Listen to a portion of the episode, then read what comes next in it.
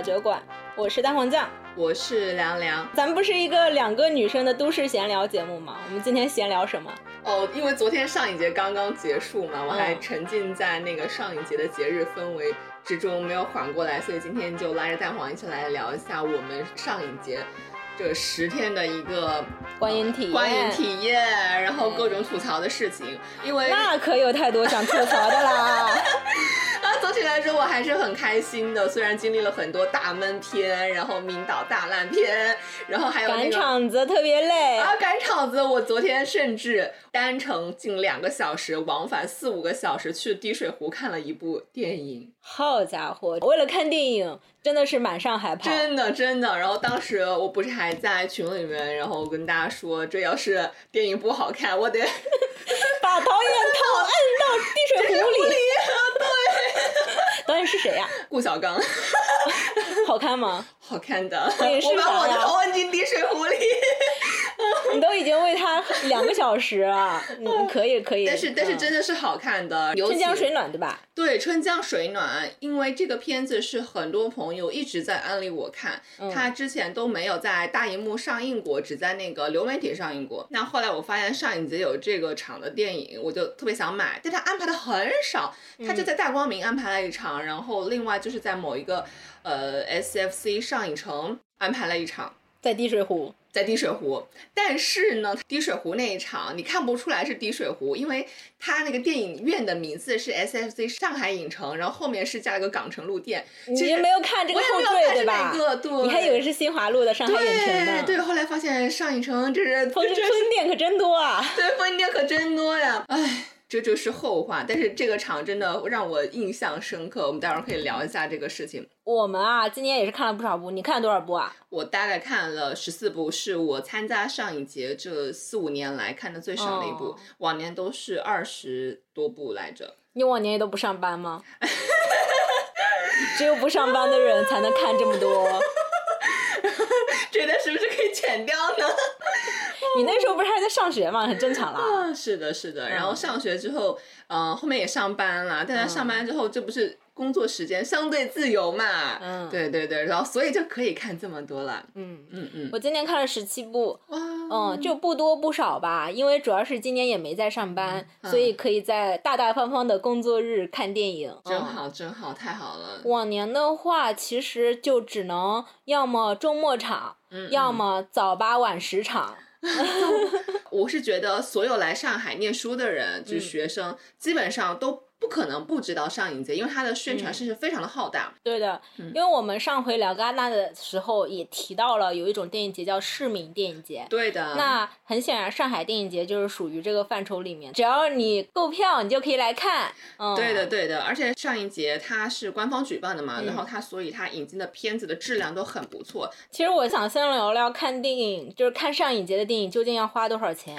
嗯，我其实算过的。你花了多少钱？第一年、第二年就是看完之后。我发现我花了大概两三千，但是那个时候单场电影的票价其实也就七八十，我觉得一两百就算是贵的了。可是今年票价大幅上涨，有一些热门的长一点的片子都要一百四、一百五了，我真是惊呆了。我看了大概五六年上影节了，嗯，呃，今年差不多也花了一千多块，就是还在预算之内，嗯，呃，每年也差不多都是这个价格，嗯，但是呢，呃，当我翻出来一九年的照片。我发现一九年那会儿，我看的《EVA》就《新世纪福音战士》剧旧剧场版，一张票价是六十块钱，便宜吧？嗯。然后我就又看了一下今年，今年最便宜的票价是七十块钱，所以就是平均票价上浮了十块钱，差不多。十块钱的话，其实你按比例来说，大概也有百分之十几二十了。对。而且事实上，EVA 这种片子你是没有办法很难很难买到正常票价的片子的，大家很多人都在抢，要不然只能买黄牛票。对，还有人抢调出票也会溢价嘛，均价一百来算，那最便宜的七十，贵一点的可能是长一点的电影会比较贵，嗯，然后四 K 修复会比较贵，对，嗯，那贵的可能一百三四，那均价下来可能按单场一百算，我看了十七场，其中有一场是朋友送的票，应该花了有一千六。呃，我看的电影有十四部，但其实只有一部是呃超过一百块钱的，也就是《雾都孤儿》那一场，它是一个四 K 修复版，所以它的票价是一百一。哦，哎，那我们要更正一下，今年还是有六十块的票价的。像戈达尔早期短片集是六十块，因为它短啊。对对对，然后像我昨天看的《春江水暖》，它那个票价是五十，所以呃也是会有比较便宜的电影票。但是很多影迷看电影，他不是奔着票价便宜去的。是的，前两天还有朋友来找我讨论，是有没有觉得今年所有线下演出的票价都变贵了？然后就我们就聊说，觉得今年上影节票价也变贵了。然后我就翻出来，就是前几年的呃我拍的票跟照片，就感觉确实是变贵了。你像同样的长度，像《痛苦与荣耀》，我花的是八十块钱。嗯嗯，这个这个电影得有两两两三个小时，我记得。嗯嗯，但是同样的长度，你看，呃，如果是两三个小时的电影，按照今年的票价，可能就得一百块了。是是，嗯，然后国产片相对都会要便宜一点儿。哦，我没有买到华语片啊。很多人说今年上影节选片不行，你有这种感觉吗？我是有这种感觉的，因为一方面是我发现很多因为疫情原因没能够上映或者是上映时间特别短的片子，它这次我觉得理论上应该是要来上影节放的，但是它没有放。然后第二点呢是很多热门的文艺的小众的精品片子，其实理论上也应该放。而且多放几场，但是没有像那个呃路边野餐，然后像春江水暖，他们其实就是拿过那种国际性的大奖或提名的这种片子，我觉得应该多放几场，但它基本上只有两场。然后也就十几几十个位置就没有了。对，而且还是小厅。对，而且是小厅。我以为我本来想抢路边野餐的。我们之前戛纳那期也说过，上一节买票是要提前给自己排片。对。对。然后我给自己排了一个三十五部的豪华片单 啊，当然有一半都没抢到哈，其中就有路边野餐。我以为这种已早就上映过的电影不会有人跟我抢吧，没想到 根本买不到。是，但是有朋友跟我说，路边野餐后面可能会公映。啊，他以前就供应过，供应过，那可能会再供应吧，不知道他那个会不会这么安排。但总的来说，这也算是给了我一点慰藉。然后另一方面，比如说万马财旦今年突然的去世了，对，那么他的呃代表作，他的知名作品，我觉得也应该多放几部嘛，因为我也想抢，结果也是秒光，根本抢不到他。排片还特别的少，对我本来还想抢《今年马尼什》跟《撞死一只羊》，根本买不到，根本买不到，你甚至二手转票都转不到，对，没人出票，对，我不知道怎么回事，嗯，就很生气。然后我觉得今年，呃，主要是因为大家觉得选片不够好，因为今年没有戛纳直通，因为往年来说正好打一个时间点嘛，戛纳是四月份，上影节是六月份，那最好的情况就是上影节能呃拿到。今年内的戛纳获奖影片就是直通来上影节放送。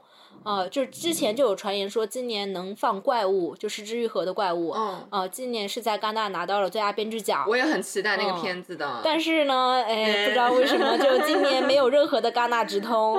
呃，但是倒是有一些去年戛纳的呃提名影片，像《晒后假日》和《前客》。但是毕竟最期待的还是，大家还是想看新片嘛。对，主要是想看新片，然后才是那种经典的老片。说到经典老片，就不得不说到上海上影节期间的硬通货。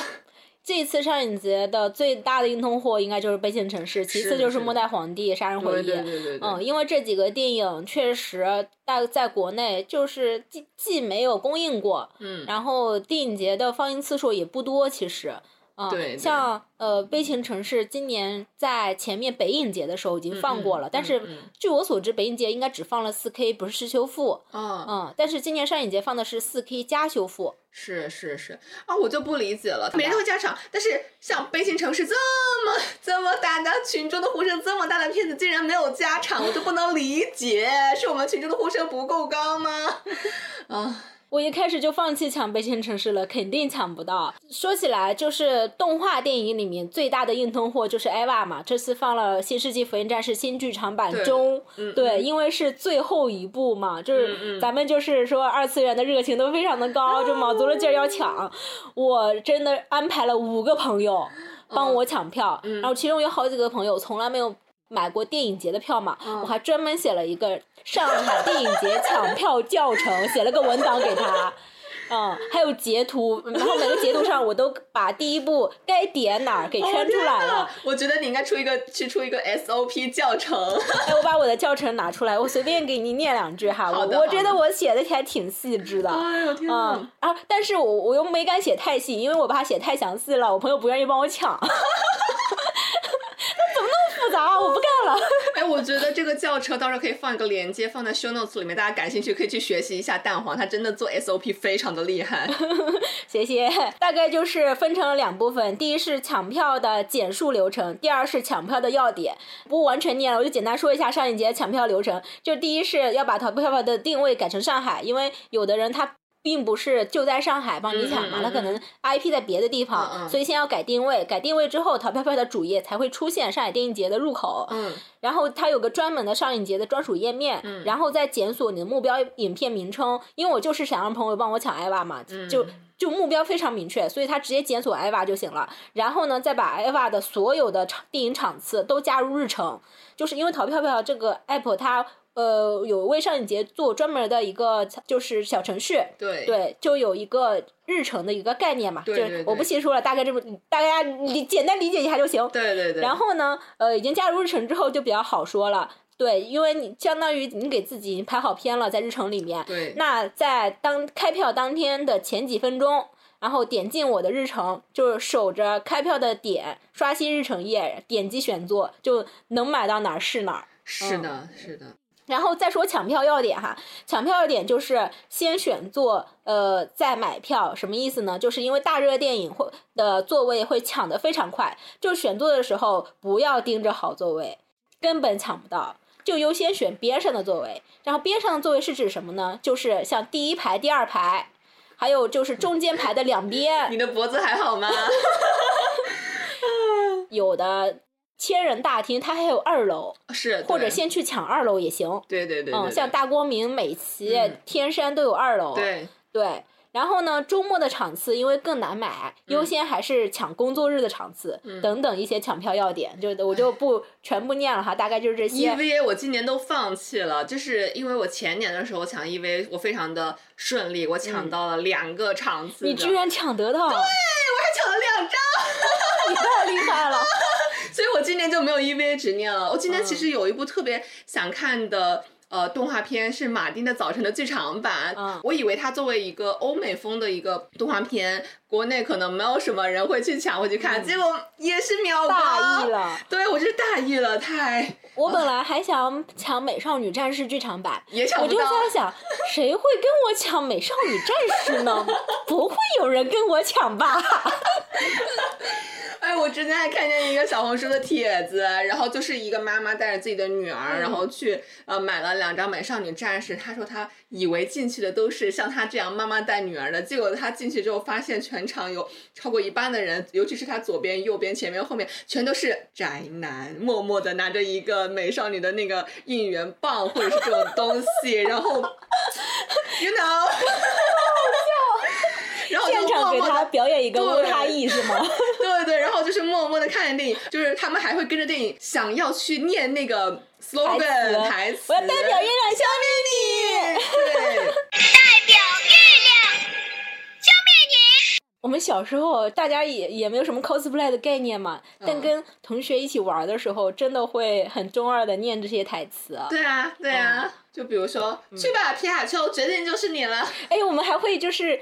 呃，学那种动画角色的大招，比如说什么鸣人的大招，就搓螺旋丸。螺旋丸，罗森呢？哦，卡卡西的那个千鸟叫啥？但是当时我记得班上男生他们最喜欢的不是千鸟，他们是他们喜欢哪个？那个叫什么来着？哦，千年杀。哦，水冰月变身的台词是这个：爱和正义的水手服美少女战士水冰月，我要代表月亮消灭你们，月水晶力量变身。嗯，哦，对对对对。对对对，嗯，真是童年回忆。哦，这几个都是我挺想看的，但是我后来在影迷的小群里面，我还发现他们有接龙，接那种你看完之后很想向周围人安利的冷片，很多片子可能国，因为他没有在国内公映过。对，而且都是老电影了，也没有流媒体的资源，然后它只会在上影节里面公开放映。然后这种片子可能很多人都是第一次看，但它没错，对都没有什么知名度。然后它里面很多片子我也看过，我感觉真的确实还蛮不错的。你看了哪些冷门佳片？呃，我看的片子可能不能算是冷门了吧，但是有一个片子它是在上影节放的，属于新片，比如说那个《世界的阿菊》，日本的新片。对，它是属于日本的新片。我觉得它整个的特点非常的明晰，它是用黑白拍的，其中有部分的画面呢是用彩色，而且它导演用了那种正方形的一个制服。所以你会发现，你看的这个画面是一个正方形，像电视机一样，而不是正方形的画幅。对，而不是常规的十六比九的那种长方形。导演应该是有意做一些画幅上的复古。对对对对，因为他我记得他拍的是应该是大正时期的故事，对吧？他应该是江户时期，就是还是用井，就是用井打水的一个一个时期的故事，其实是比较老套的那种落魄武士家的女儿爱上了一个挑大粪的大 底层人民的这样的一个隐隐晦的，但是又隐忍的一个爱情故事，但它。展现出来的那种江户时期的风景，我觉得还蛮好的。而且它的那个故事是按章回体来的，它每一个部分结束之后，它会有那个黑屏，然后一行竖的字，就是第几章，然后它的小标题是什么，你会觉得有种在看诗歌传记的感觉，就是那种诗的韵味和那种文学性就出来了。呃，我突然想起来，几年前上影节看过的一个，也是应该背景是明治还是大正时期。一个讲日本电影的历史的电影，它主角是一个电影解说员。嗯，就那个时候因为是黑白片嘛，然后电影是没有声音的。嗯，所以就是在日本就诞生了一种职业叫电影解说员，就是在放电影的时候会有一个人站在屏幕旁边，用一种就是特别像说书的形式，呃，让大家边看边。听这个电影的故事，嗯嗯，还发展成了就是电影解说员已经变成了一种就有特色的艺术，就是他会对电影的内容进行再加工，嗯嗯嗯，我忘了这个片名了，还挺有意思的，没事没事，几年前看的。对，还有一种电影，然后我看他的那个介绍是称之为。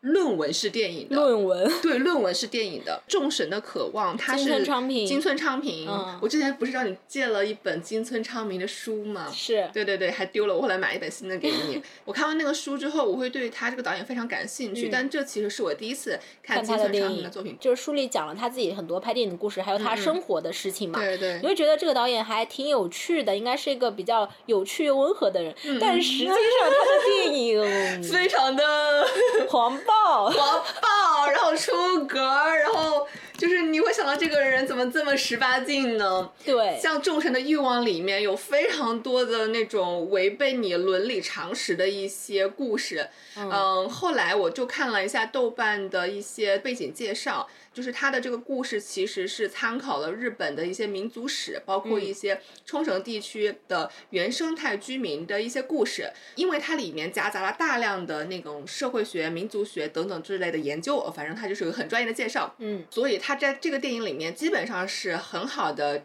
还原并且展现了出来。所以他们会把众神的渴望称之为论文式的一个电影，我看起来的感觉也是如此。它虽然是一个故事型的一个电影的呈现方式，但是它你把它看作是一个田野调查也未尝不可呢。就它里面的很多情节，然后包括很多很荒唐的你难以理解的一些叙事人物关系，比如说兄妹乱伦这种，哇，我真的在里面在那样的场景之下，你会觉得好自然。我这次也本来也买了《众神的呃渴望》，还挺想感受一下在 电影院看金村昌平的，结果就是中途去看了《闪电侠》。而 闪电侠也很好看了，我个人挺喜欢的 啊。但是就是哎，希望下次电影节还能看金藤昌平吧。嗯嗯。还有一个我觉得是不能算是小众，我觉得是很多人都看过的，就是我今年最喜欢的那部电影叫做《英雄本色》。谁没看过《英雄本色》啊？我没看过，是我是我，我没有看过。以前只知道这个电影的名字，因为这个电影好像据说是捧红了周润发，是吧？他是本来就很红，但是《英雄本色》让他封神。周润发这个角色在《英雄本色》里实在是太讨喜了，他是在里面是一个为兄弟报仇，然后牺牲自我，然后有情有义小马哥，就非常的有古典武侠色彩。虽然它是一个现代故事，对你说的很有道理。我是说，怎么感觉这么熟悉又这么陌生？乔峰式的人物，对对对，他虽然讲的是一个现代，可能是八九十年代的。香港的警匪片的这样的一个模式，但是它的内核依然是非常金庸、非常武侠江湖的，很讲道义。而且我在这个片子里面第一次 get 到了张国荣的颜，我以前 get 到他的颜，我都是只能通过东成西就。我我对他的印象一直都是东成西就里的那个样子。啊哈。嗯，然后这一次我 get 到了张国荣的颜，真的是好看的。嗯，你没看《阿飞正传》吗？《阿飞正传》就感觉那个好油腻，而且他在里面演的那个角色就挺渣男的，挺渣男的。对对对。我刚才一直在想，就是张国荣很帅的电影还有哪些，但是名字卡住了。我刚刚想起来是《纵横四海》，我也没有看过。你去看一看《纵横四海》里的张国荣也很帅。好的，好的，好的。嗯，还有什么推荐吗？其实像我昨天在滴水湖看的《春江水暖》，嗯，呃，也非常的推荐。它可能是给我惊喜最多的一个片子了吧？因为之前朋友给我推荐它的原因是在于它的画面很美，它的音效很好，然后它有一个去过。戛纳作为戛纳闭幕片的一个金光闪闪的 title，嗯，而且呢，就是说一定要在影厅大荧幕看才好。所以呢，我前面不是说我买到了滴水湖的票吗？我其实一直在纠结，我纠结好久。后来到昨天，我就想说，好不容易拿到票了，以后万一又不能看了呢？是不是？那我就去看一下吧。怎么说呢？我觉得他没有辜负我的期待。嗯嗯，拍出了台湾故事片，尤其是李安早期那种。故事家庭片的感觉，但是它可能比李安早期的那种饮食男女那种片子要更加的像诗歌一样的，因为饮食男女其实故事线还是很重的嘛。对，它是个剧情片嘛。对，它是个剧情片。但是《春江水暖》除了有这种人物故事的叙述之外，它里面还夹杂了大量的超级画幅的那种。和空镜那个构图就很像中国的山水画，然后再配上它的那个音效，确实我觉得如诗如歌，而且整个的叙述非常的行云流水，你一点都不会觉得这个风景这么美，这个故事这么的一地鸡毛，因为它的故事这个部分其实是非常的普通，甚至非常的底层的，他就讲了一个老太，她有四个儿子，这四个儿子。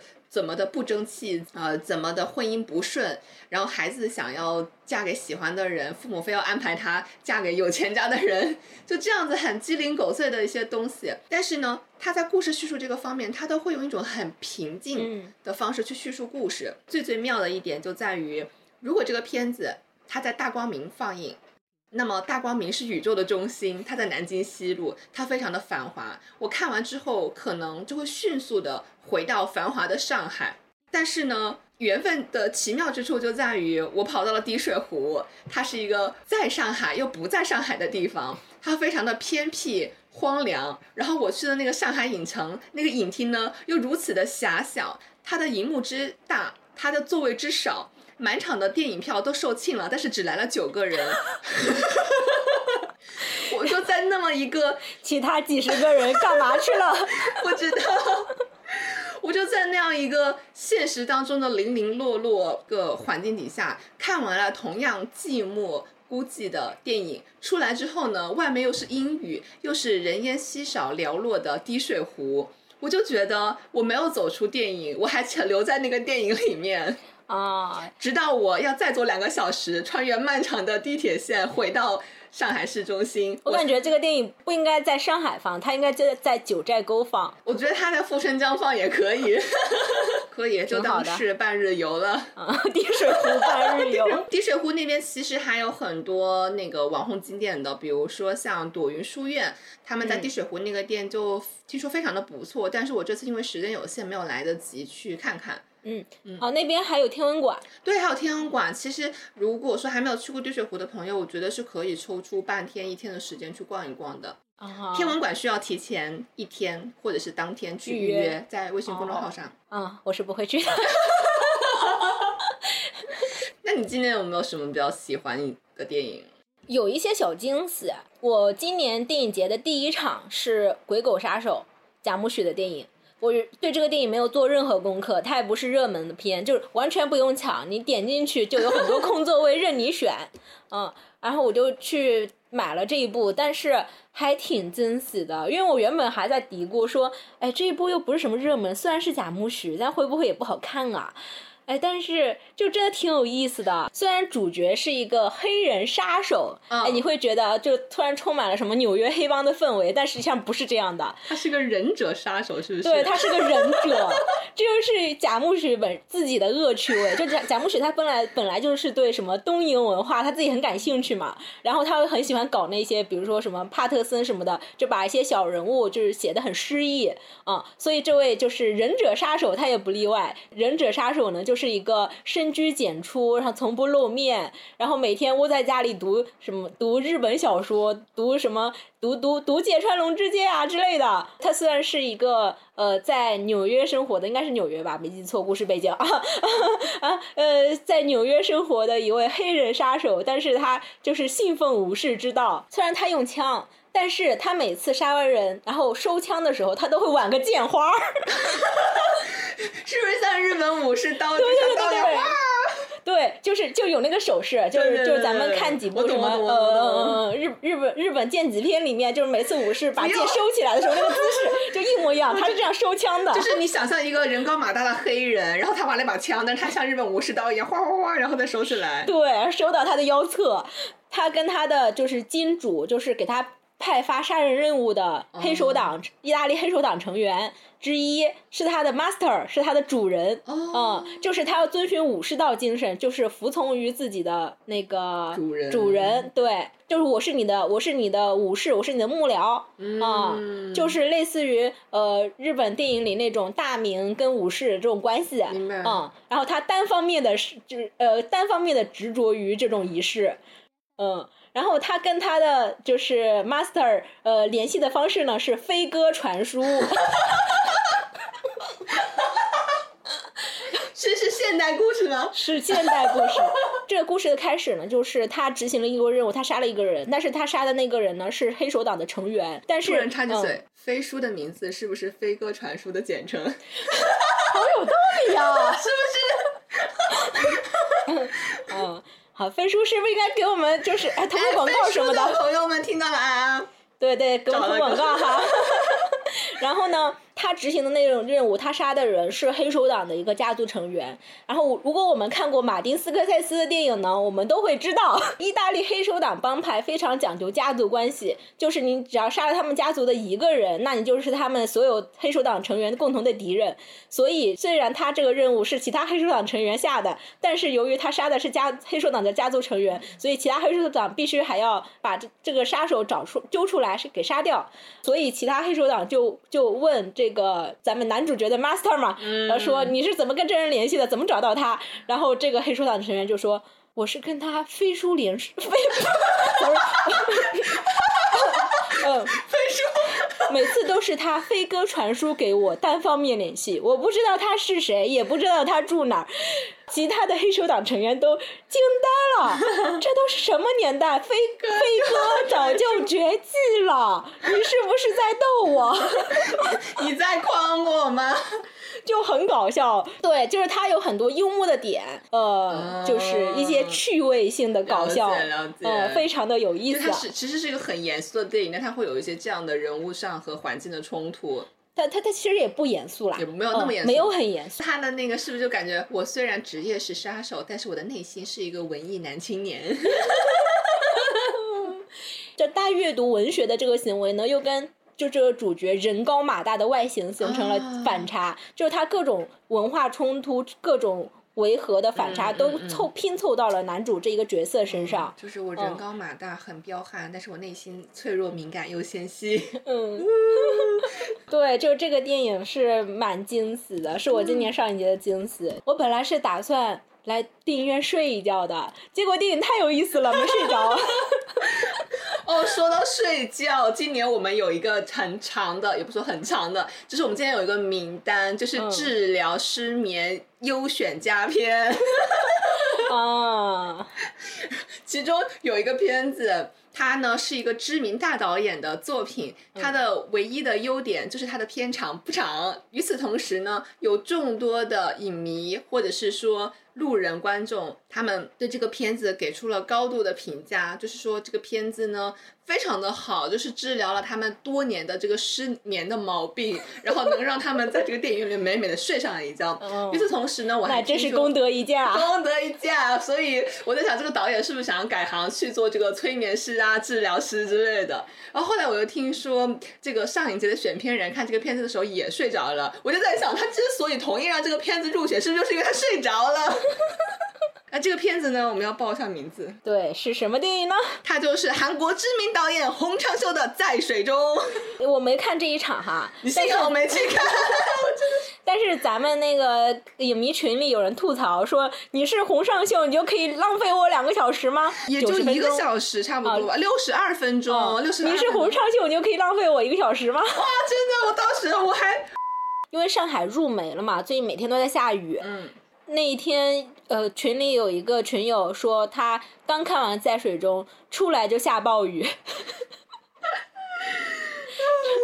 我觉得暴雨里面你看到的东西，都比你在《在水中》这个片子里看到的画面要清晰。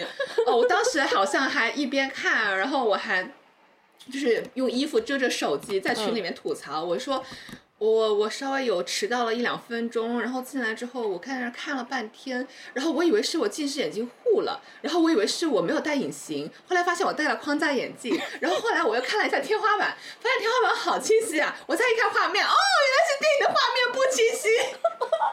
之前看那个很多人的评价说他是用了一种很先锋的这个摄影画面，我还以为是什么高新尖尖端技术拍的先锋实验片，结果后来。我关键他是不是拿错设备用 DV 拍，然后放了个大屏幕上面去投放，画质极其的垃圾，极其的烂，浪费我一个小时。算了，我也算睡了一个小时了。好奇怪呀，他咱没有理解，咱也不理解洪洪洪长秀大导演想要表达什么哈。是的，是的。另外还有一个片子，它本来是世界名片，可能几十年前也算是先锋之作，但是因为时代的价值观的变迁，我今年看的时候觉得特别不适应。啊，过时了是吗？对，过时了。《雾都孤儿》四 K 修复版，我也看了，我们不是同场，但是我中间有睡着一会儿。对，因为它是有现有小说嘛，《雾都孤儿》是狄更斯的小说，小说是。一八三八年出版的，对，一八三八年大概也就是十九世纪的末期，呃，是属于英国工业革命的中后期。是的，就那时候应该就是资产阶级兴起的时候。对对对，是属于那个火车刚刚开启，然后兴起，英国贫富差距特别大，然后有钱人特别有钱，穷人就是烂死街头，没有人管的那个时期。那个年代的伦敦，我记得看过一些。相关的历史分享，说是那个年代的伦敦非常的脏乱差，然后水也非常的臭。是的，是的，因为那个时候伦敦是一个工业大城市，就是只有伦敦这样的地方才会有工厂。那时候也没有什么环保意识嘛，没有环保意识，直接往河里面排。对，没有环保意识。那个时候呢，就是所有的工人都是零零七九九六，没有任何的社保，然后要一直劳作到死。还有童工。童工，然后如果生病了，然后你老了也没有人会要，你就会饿死街头。是的。对。巫毒孤儿。算是传统名著了，然后它有两次改编过电影，对，一次是我们这次上影节放映的，是一九六八年版本的《雾都归儿》，它是一部歌舞片，嗯，然后第二次是二零零五年，是波兰斯基拍的一版，嗯，嗯，波兰斯基这版我没有看过，我们这次看的是六八年的这版歌舞片，对对，我其实想吐槽的是它这个呃故事内核，故事内核，因为它的著作。年限其实是比较早的了嘛，对，接近两百年前了。对，两百年前的英国的一个小说家，他创作的故事，其实你从那个时候你就可以看得出来他故事的内核。一个孤儿，他遭受了虐待，然后他逃离了孤儿院，跑到伦敦去生活，不幸进入了一个呃犯罪团伙里面当扒手。但是很快呢，他又被拯救了，被一个好心的有钱人家带了回去，好吃好喝，教他念书，成了小公子哥。然后他意外的发现，原来这个孤儿就是自己家的孩子，就是他侄子，对，是他离家出走的妹妹的儿子。对的，对的。然后呢，这个可真巧啊，可真巧啊。但这个巧合并不是我想要吐槽的点，我想要吐槽的点是，这个孤儿他天生善良，他即使陷入了呃犯罪集团之中，他也坚持不做坏事情。呃，然后所有做坏事情的人呢，就是根子上都是穷的。然后所有不做坏事情的人，他一定是好人，他一定是富人家人，对他一定是血统上他就是属于富人家的，所以他才如此的善良。我想要吐槽的是这个故事。他在今时今刻看来是如此的封建，就像过时，如此的过时，就像那个毛尖老师，他之前曾经说过，哦，他的原话是这么说的：毛尖老师说，呃，影视剧就是全中国最封建的地方，按地位、财产分配颜值，按颜值分配道德和未来。我们今天看一个新的古偶的时候，还在吐槽，因为因为很明显，这个剧里有良心、有道德的角色，都是一些嫡女。豪门的老祖母这种位高权重或者是出身正统的角色，对，而里面恶毒的角色呢，都是呃姨娘、小妾，或者是小妾生的女儿，都是恶毒反派。对，对，是这样子的，是这样子的。就是《雾都孤儿》，就狄更斯写这个小说的时候，应该是当时的通俗小说吧？对，其实英国他们的小说、戏剧什么的都是大概这样的一个套路。我觉得可能戏剧它本身就会有这样的一些，嗯。亘古不变的一些规律吧，就是为了让呃观众，为了让大众，让大众能够带入，并且引导大众向善，所以会想要在主角身上聚集很多的东西，这样在带入的过程当中。嗯，大众会潜移默化的认为行善就会获得光明的未来。获得光明的未来。嗯哼，然后雾都孤儿的结局也是很真善美的，呃，最终坏人得到了惩罚，然后主角呢又回归了家庭，就是呃回到了他富有的家庭。是的，是的。那总体来说就是一个比较套路的一个电影吧。只不过我们用当时当刻的眼光来看，确实会有一些。觉得它有些过时的地方哈，是的，是的。我其实还有就是想推荐的佳片吧，是有一个是应该是去年戛纳一种关注大奖的获奖影片《晒后假日》啊，我今天抢到票了，我也看了。这这在此要感谢我的姐妹，你知道吗？呃，我拜托了我的一个姐妹帮我抢票，她是个抢票新手，但是她帮我抢到了两个大热，有一个晒后假日，一个是前客，她还抢的都是连坐票。太强了！我看晒后假日的体验是比较新奇的。我们是同场嘛，还有另外几个朋友都是同场。咱们出来之后交流，我发现我们都有一致的感受，就是咱们东亚小孩没见过这么好的亲子关系，没见过。就晒后假日，它其实故事非常简单，就是讲一个呃一对英国的父女，然后父亲带女儿出去度假。这样中间发生的一些呃事情，故事非常的简单，但是我看的时候，因为它就是细节非常的丰富，表演很细腻。我看的时候一直提心吊胆，我就会觉得中间会不会发生什么大事儿？就每出来一个角色，就是比如说中间就是那个小女孩，她碰到几个邀请他一起玩的呃男生女生，就在想啊这些男生女生会不会把他怎么样？里面也给了父亲很多呃细节嘛，有父亲你会感觉他是有一些故事的，有一些创伤的，但是你不明白是什么。然后你又会觉得这个父亲，就是你一开始会非常的怀疑这个父亲是是不是真的爱女儿。呃，因为电影又告诉我们，这个小女孩的父母已经离婚了，他们没有在一起。然后可能这个父亲在婚姻或者是爱情方面有什么创伤的前史。嗯。所以。我就一直在提心吊胆在想，这个父亲会不会对女儿怎么样？他不会想对婚姻有创伤，会虐待女儿，或者是怎么着的，或者是想把女儿曝尸荒野之类的。就是我我我真的所有糟糕的情节都想了，就是我们在就是一些呃典型的一些其他的剧情片里能想到的情节，我都在想了，但是都没有。我看到最后，你会发现这真的是一个很简单的，就是无条件爱着自己女儿的父亲。就是没见过呀。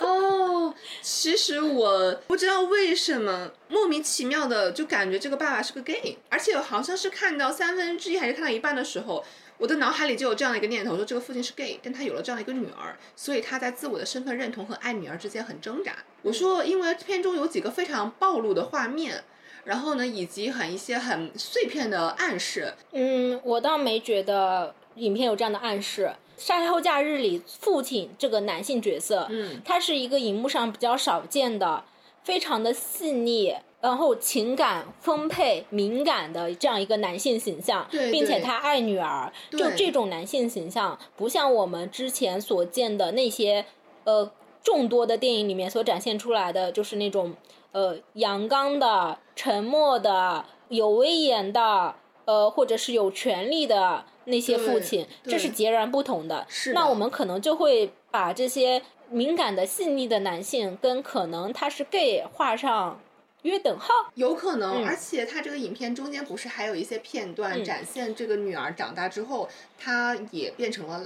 呃，也不能说也，嗯。这个女儿长大之后，她是变成了个性少数群体，和自己的女朋友一起生活。生活西化，对生活西化，嗯，对，这个父亲可能在爱情上是有创伤的，嗯。但是后面又有他跟呃这个女孩的母亲通话的、嗯呃场景，你会觉得这两个人关系还挺好的，就对不是那种呃撕破脸的离婚夫妻。对对对，但是你不会觉得他跟他的女儿的妈妈打电话的时候，特别像跟一个朋友打电话，是而不是就像朋友一样，就像朋嗯友一样，而不是像那种夫妻有爱情的那种感觉。而且我觉得你说的另外一点，我非常的赞同，就是这个。呃，晒后假日里的父亲的形象，他和我们经常看到父亲形象是很不一样的。对的，所以我们会对这种形象在荧幕上出现感到陌生。如果这个男主角这位父亲的角色，如果他真的是性少数的话，反而是削弱了这一层不同。只有他真的是一个直男，并且他是一个我们在荧幕上如此少见的、细腻的、情感丰富的、忧郁的一个爱女儿的父亲，这才是一个更成立的角色。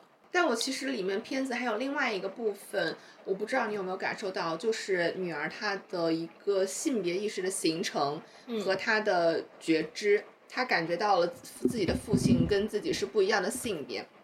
就可能影片刚开始的时候嗯还是一个孩子跟大人的感觉，但是故事逐渐展开的时候，父亲他作为一个男人，一个很帅的年轻男人的形象就逐渐的展开出来了。嗯你会觉得这个男人温柔细腻，但他又是一个父亲。嗯嗯，然后女儿她在一边看着自己的父亲，然后一边又看着同龄的男生，一边又看着青春期的男生。她女儿会慢慢慢慢的形成了一种意识，她对这个世界的认知。我觉得这一点在片子当中展现的非常好的，因为在这个片子当中，女儿她其实是一个观察者的视角，她不仅有父亲，一个年轻、帅气、温柔、细腻的父亲，她还有青春期的男孩出现，还会有跟他同龄的可能十岁上下的男孩子的出现，就是很多不同阶段的男性都在他这个假日里面集中的出现，然后让他重新对这个世界、对男性有了一个认知。没错，没错。当时咱们几个同场看完出来之后，大家都就沉默了一会儿。啊，我觉得都是因为我们看到了一个以前没见过的这样的一个父亲的形象，就是一方面是感觉陌生，嗯嗯，因为不在我们的认知体系之内，就很少在我们的认知体系内出现。第二呢，又觉得会羡慕，因为呃，我们就是似乎就是没太见过这种父亲的形象，真的在我们生命当中出现过。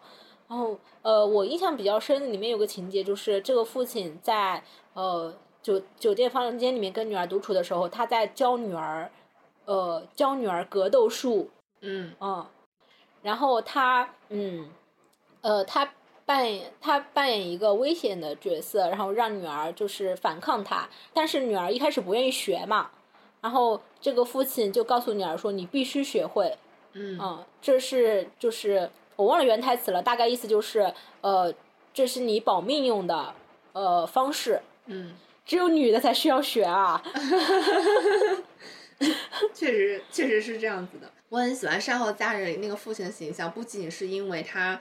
呃，年轻帅气，而且他没有那种家长身上的权威感，是的，就是不爹味儿嘛。也不爹味儿。他虽然是个爹，但他不爹味儿。对，呃，我觉得导演几乎是明示了这个父亲他是有一定的心理创伤的，就他可能是有抑郁症。嗯嗯，就是比如说有一幕，他夜晚出去寻找女儿的时候，他一个人奔向大海。再比如，他一个人站在酒店的窗台上，他爬上那个窗台，脚踩上窗台的栏杆，就是一副要跳下去的样子。但是导演又很巧妙的，他可能知道我们观众在看到这些的时候，会很顺滑的想，哎，这个人他是不是要自杀？他是不是要跳海？他是不是要跳楼？但是都没有，导演在每一处都做了预期违背。嗯，就像我们我们看到主角小女孩，她每次接触陌生人的时候，我们就在想，她是不是可能会受到陌生人的伤害？嗯，但是都没有。这个电影里，她还不断的出现了闪回。哦，是。嗯。就是父亲画面的闪回，但是我前面就一直在想，这个父亲最后是不是真的要自杀？但是最后也没有，最后就是父亲跟女儿在机场分别的画面。后劲儿很大，这个片子。是的，这个电影它看似呃没有波澜，实际上就是情感丰富。我觉得他把很多的情感情绪埋得非常非常的深。是的，大家看完之后公认非常喜欢的一部电影。对。嗯。基本上最推荐的就是这两部了，然后，嗯，当然我私信还是要推荐一下《艾娃》，就是《新世纪福音战士》新剧场版中。其实我之前已经看过了，但是，嗯，嗯，这次就仍然要去看一下，在大荧幕上体验一遍嘛。嗯，我我第一次是在家里自己一个人在电脑上看的时候，就是看到最后就爆哭，然后一天都没缓过来，听了一晚上的《One Last Kiss》，就是逛逛卢浮宫。然后这次就是呃主打一个观影的氛围吧，就呃看的那一场就是观影体验还蛮好的。最后一幕，当珍惜拉着珍惜波的手，就是奔向那个台阶的时候，然后不是镜头一一转，就是回到了现实世界嘛。当时就影院却所有人都在鼓掌，啊，我要哭了。嗯，想起那个画面就忍不住想逛卢浮宫，然后当时所有人都在鼓掌，然后就有人大声的喊“我没得多”，就嗯，就是氛围特别的好，啊，擦擦眼泪。然后我看到呃其他人的观影 report 里面还有其他的场次，有人说最后的时候有人喊就是呃。再见了，所有的爱娃，就，但我们那场没人喊，就是有人喊我们得都，但是气氛也非常的好嘛，基本上就是，嗯，那个镜头让大家鼓了一次掌，然后到那个最后出现那个钟白屏，然后最后出现一个钟那个字的时候，然后大家又鼓了一次掌，然后呃片尾就是音乐响起，唱完 Last Kiss 的时候，大家鼓了一次掌，呃片尾嗯片尾工作人员字幕出现。安野秀明的名字的时候，大家鼓了一次掌，就基本上我看的那场，大家鼓了四次掌，这个样子还挺可爱的。最后我从影院出来的时候，看到有个小姐姐，呃，很多人围着她，然后我就凑上去了，我说干嘛呢？看凑热闹。然后看到那小姐姐是她是带了自制的那个呃 AVA 的印章，嗯，就她自己刻的章，刻了一个真丝的章，好多人发。对，然后她就在门口免费给别人盖章。嗯，就是嗯，非常可爱的咱们二次元小姐姐。你自发行为是啊，嗯，我就让她给我的那个电影票根上也盖了个章，非常可爱。你不仅有了这个电影票，你还有了盖了章的电影票。Yes，嗯，其实我有几个片子也不是吐槽，但是我觉得不如预期。嗯，呃，有两个，对，一个是咱们大导演视之愈合的前客哈。前客，它是一个中文名词，其实它的。介绍就是替人介绍生意，从中赚取佣金的人。这这个电影它也太像小偷家族了吧？是不是？是不是？以后所有的片子都是小偷家族的翻版再翻版？我不知道啊，它是虽然是韩国背景，也兼具了一定的社会议题。就宋康昊演的是一个呃，是一个中介，就前客，他交易的商品是婴儿。哇，婴儿。嗯，女主角 IU 饰演的那个角色，她是一个年轻的。未婚妈妈，然后她身上还背负着命案，她把她孩子她爸给杀掉了，然后这也很复杂哈，他是一个第三者，我不说这么细了，但是就是他把他的那个小孩儿放在了那个养育院之类的地方，反正就是收养弃婴的地方，呃，宋康昊就跟里面的一个工作人员就是里应外合，嗯。就是偷婴儿。然后再拿去就卖给那种可能自己生不了小孩但又非常要小孩的夫妻。一开始就是他们只是把小孩纯当商品。想去卖掉而已，然后但是后面阿优也介入了进来，就是他们就组成了一个 team，然后中间就是几个人的相处呢，也渐渐有了一些感情，但是感情中又又掺杂着无法忽略的利益，又想又真心的又慢慢的真心的想为了小孩，呃给小孩找一个靠谱的人家，但同时钱也不能少，嗯，呃最后也是这一群人就不似家庭，但是呃吃住都在一起，就是呃组成了一个。呃，不是家庭的家庭，就是这一点还挺像小偷家族的。然后最后的结尾是比小偷家族更理想化一点。嗯，就是给了一个比较温暖的结尾吧，算是。嗯嗯，他好像成龙早年拍的一个电影叫做《宝贝计划对对对对对对对，你也看过就是？看过。对，我觉得就听起来就好像啊，那个前科那个电影我还想买的，后来他跟我其他想看的电影冲突了，然后我就放弃了。啊哈，看完就觉得哦，这就是韩版《小偷家族》是。对，就是地狱期。那他估计失之愈合是不是就是韩活儿？不知道啊。然后第二个觉得地狱期的电影是《霸权动画》，《霸权动画》是去年二二年的寻宝十佳之一，但它豆瓣的评分我记得只有六点七分，不是很高。嗯。哦，然后呢，呃，我去买也是因为就是它卡斯还不错，女主角是吉冈里帆，就是四重奏里面那个人生易如反掌。啊啊啊！嗯，还有丙本佑，其实都是卡斯还 OK 啦。呃，也是因为是讲一个动画业界的故事，就是咱们二次元必须得去看一看，对吧？呃，简单来说，就算是一个动画产业、动画业界版的重版出来。我们会看到日本动画其实有给它分成两种类型吧，一个是漫改动画，一个是原创动画。其实我们看到非常多的呃知名作品都是漫改动画，像什么鬼灭啊、巨人啊，对，其实都是有原作漫画的。对。但是也有很多动画片是原创动画，就是它没有原作漫画，像比如说。呃，像是我一时举不出来例子啦。比如说《火影》的很多强行加上去的内容 就漫改动画里强行加原创，对吧？强行加原创，一加加个几十几集，几十集。就原创的话呢，它就没有原本漫画剧情剧情的底子嘛，对，它就需要动画制作组就是从头开始重新构想一个故事。是。嗯，霸权动画里面就是它设置了两组角色，一个是吉冈里帆，她是一个新人女性动画导演。嗯。然后上次咱们跟就是张十八老师聊日本电影的时候，张十八老师不是提了一个词叫一发胜负嘛？对。就是说一个导演他就凭凭借一个作品就要决定他一生的职业生涯能不能继续下去。是。呃，所以所以说这个整个业界都是非常残酷的，动画业界也是如此。所以吉冈里帆饰演的女主角，她为了能继续做动画导演，她就必须要在她的首部动画作品里。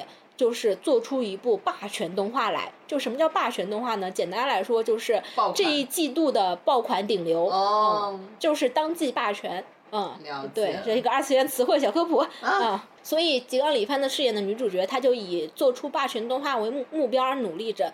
但是，当跟她同台竞技的呢，有一个被称之为天才动画导演的一个呃动画导演，因为憧憬他而入行的一个前辈，然后跟他。在同一个时段播出新作品，所以整个主线就是两个人的 battle，整个剧情就是我们可以看到一部动画究竟是怎么制作出来的，中间有哪些角色，有策划、原画、画场景的，专门负责 CG 的等等等等，中间也特别呃展现了他们是要把一部分作画外包出去的，像是日本有很多作画的工作室，可能两三个画师、设计师组成的一个工作室，专门接动画的，就是呃作画外包，就是这种这种产业关系也给你简简单的介绍出来了，嗯，所以说看完这部电影呢，你可以大概的能明白动画业界到底呃是什么样的人在做什么样的事情，一个动画怎么做出来的，嗯。只不过它里面这两个人做的动画都是原创动画，而不是漫改。嗯，这这这跟目前日本动画业界稍微有点不符哈。咱们看到大部分作品还是现在情况就是漫改居多嘛。但是我期待的是呢，它毕竟是一部讲动画制作的。那呃，比如说我们看《蜘蛛侠：纵横宇宙》这个动这个动画，呃。它因为是漫画改编，所以它在视觉设计上借用了很多漫画的元素。当然，我也会期待霸权动画有这样的东西。就是你既然讲的是动画，那你至少电影里给我呈现出来，用动画的一些视觉元素呈现你整个故事吧。但这实际上没有，就是它里面也呈现出来的。动画的元素就是给你展现两个主角制作出来动画是什么样子，嗯嗯，但也就是差不多仅此而已了，嗯，没有那种你渴望能看到的把动画元素运用到真人电影剧情里剧情里面的这样的设计是没有的，意思，对，就是差点意思，也可能是因为日本电影是真的没钱吧。嗯，这是我比较失望的地方。嗯，当然还是很热血的，我还是很推荐呃所有喜欢看动画的人去看这部电影。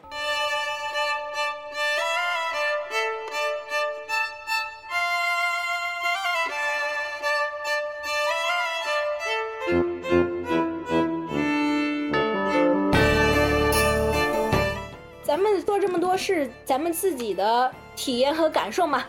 那其实呃，我们也可以说一下，像这次电影节不是有很多表吗？啊，是。很多共享文档是影迷共建的，比如说有两个文档，然后有两个表，一个是二零二三上影节烂片避坑，一个是上影节佳片推荐。这两个表都挺好笑的。这呃这几个表，其实我都在不同的那个影迷转票群里面都看到了，包括它还有个专门一个吐槽表，是不是？对，有很多表。嗯，因为咱们现在还在聊佳片烂片嘛，就是先把这两表拎出来聊。呃，这里就不先说背景了，简单来说，这就是有影迷影迷共建的这么两个共享文档。对。烂片，烂片表里，现在第一个是什么？你知道吗？是路边野餐。啊，竟然是路边野餐！你知道大家吐槽的点是啥吗？啥呀？就是因为里面都是贵州方言啊，但还没有普通话字幕，所以 不是贵州方言十级看不懂。啊，作为一个重庆人民，我对那种是贵州方言，我觉得是没得问题的。好多片子都是方言啊，怎么不吐槽呢？哎，所以，呃，贵州方言跟重庆话是挺像的吗？是挺像的哦。而且像云南省，它的那个右上角的一些城市，比如说曲靖啊这种，它靠近川渝，靠近贵州，它的方言也跟那个重庆话、四川话特别的像。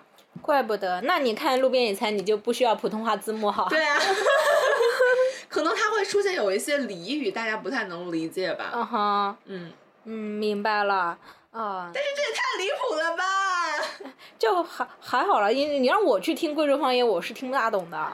然后，哎，这个烂片吐槽里面，就是其他的，我很多他们吐槽的我没看过，因为。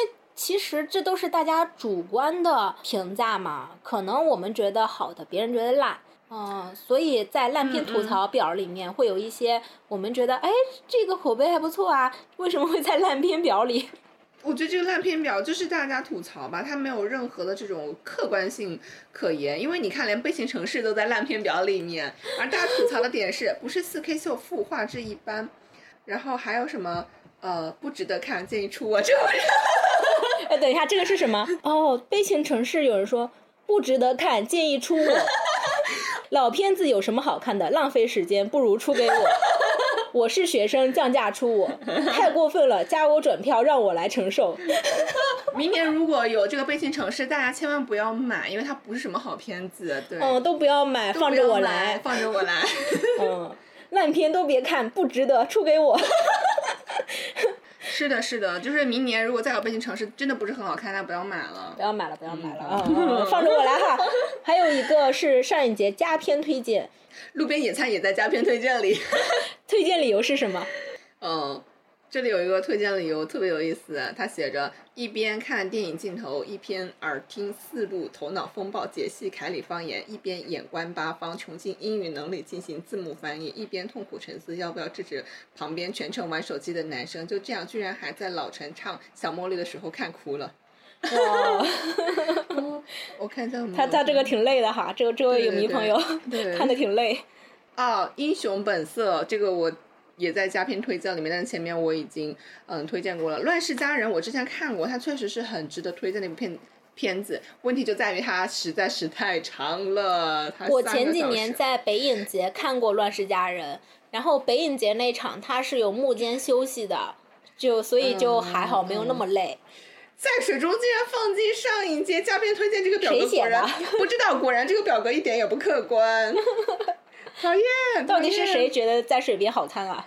想想采访一下。可能是忘记戴眼镜的人吧。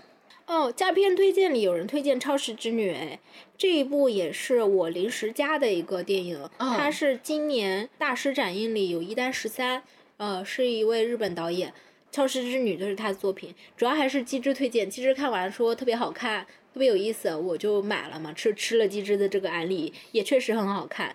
就是一单十三，我感觉他很擅长把一些比怎么说呢，算是底层故事吧，讲的非常的妙趣横生，用喜剧的方式来表达，嗯，然后同时我觉得他一丹十三虽然作为一个呃年纪比较大的，就是他现在已经去世了，嗯，年纪比较大的日本男性导演，他还挺有性别意识和性别视角的。这部电影里面你会发现，里面的男的就是都是又自信又不行，最后都得靠女的来 来挽救局势。嗯，超市之女确实很值得推荐。哦，有人推荐《美少女战士》剧场版，我没看，老来来让我们听听别人是怎么夸的哈。嗯。哦，这有一个影迷说，是献给老漫画粉的，没错了。二十年前看了不知几十遍的每一页原画和每一句原话，都在我脑海里复苏过来。如今我已经是个三十好几，孩子都比当年看第一季动画时还大的老阿姨了，可我依然还是爱她。大荧幕听到《月光传说》，DNA 都动了，心满意足。噔噔哇！噔噔噔噔噔噔噔噔噔噔噔噔噔！我们不要下听友了。啊，对，大概就这些吧。今佳片推荐和烂片吐槽就到这儿。嗯。其实我觉得今年还有一个很奇怪的现象，就是你有没有发觉今年，就是今年在电影院里捣乱的人变多了？哎，我们先定义一下什么叫观影礼仪吧。我个人觉得观影礼仪就是电影院毕竟是一个公共场所，嗯，然后你最起码坐在那里看电影，不要打扰到其他人，是的，不要大声讲话，不要让手机屏幕很亮，一直亮着，不要接电话，对，不要一直就尽可能站起来或者是走来走去。虽然说看电影说到底就是我们也可以说它只是一项娱乐活动而已，但毕竟电影院还是一个就是大家一起在黑暗的。一个封闭场所内观赏一部作品这样的一个行为，就是最好还是不要打扰到别人比较好。不是说最好不要，就是你不能打扰到别人啊。就是大家上读了这么多年书，上了课，老师都说过，你可以自己不看，你可以自己不上课，不信讲，但是你不要打扰到别人。我觉得这是一个基本的原则。所以，呃。以前以前往年会出现平射呀，或者是拍照这种，其实工作人员会稍微制止，因为它其实是侵犯到了这个版权的问题嘛。然后今年我遇到过好几次比平射还要夸张的，就是会有人呱呱呱呱一直在那里说话，尤其是我左右有的时候会。有人在那里聊天，那看一个情节，他这叭叭叭说一会儿；再看一个情节，叭叭叭说一会儿。而且遇到好几次这种，全都是年纪比较大的上海的，就是叔叔阿姨们。哦，说到这个，我也碰见了。我是那一天去美琪看《人造天堂》的时候，我就发现这场观众不同寻常，就是我的周围左右后面坐了好些阿姨也叔，就年纪偏大，嗯，也不是说年纪偏大就。不能看电影啊，咱们不是这个意思哈。因为上海我们会发现，就是有很多头发花白的老影迷，可能他从第一届上海电影节就来看电影了，是的，是有这样的老影迷的。但是，但是那一场很显然，我周围坐的不是。不是老影迷，就他可能只是拿了街道赠票，就有一种很神奇的东西，叫做叫做街道赠票。街道赠票，就是会有一些从来不看电影的人，也不知道电影节在放什么电影的人，就是一无所知的观众，很懵逼的拿着票进来就坐下了。然后很多都是这种住在附近的普通居民，这些阿姨爷叔们。嗯，但我觉得就是你一无所知坐下来也没关系，但是你坐下来就不要讲话，对吧？但是我那场就碰到了有一对爷爷叔阿姨坐在我后侧方讲了半场的话，没有人制止他吗？有，前面有一个女孩子就小声的跟他们说不要再讲话了，嗯，无效。然后他们还在继续讲，然后前面的女生就是后面又制止了第二次无效，他们还在继续讲。第三次的时候，就前面的女孩子就有点生气的说。就说讲了好几次了，不要再讲话，你们怎么还在讲话？有没有素质啊之类的？就是因为真的很让人恼火嘛。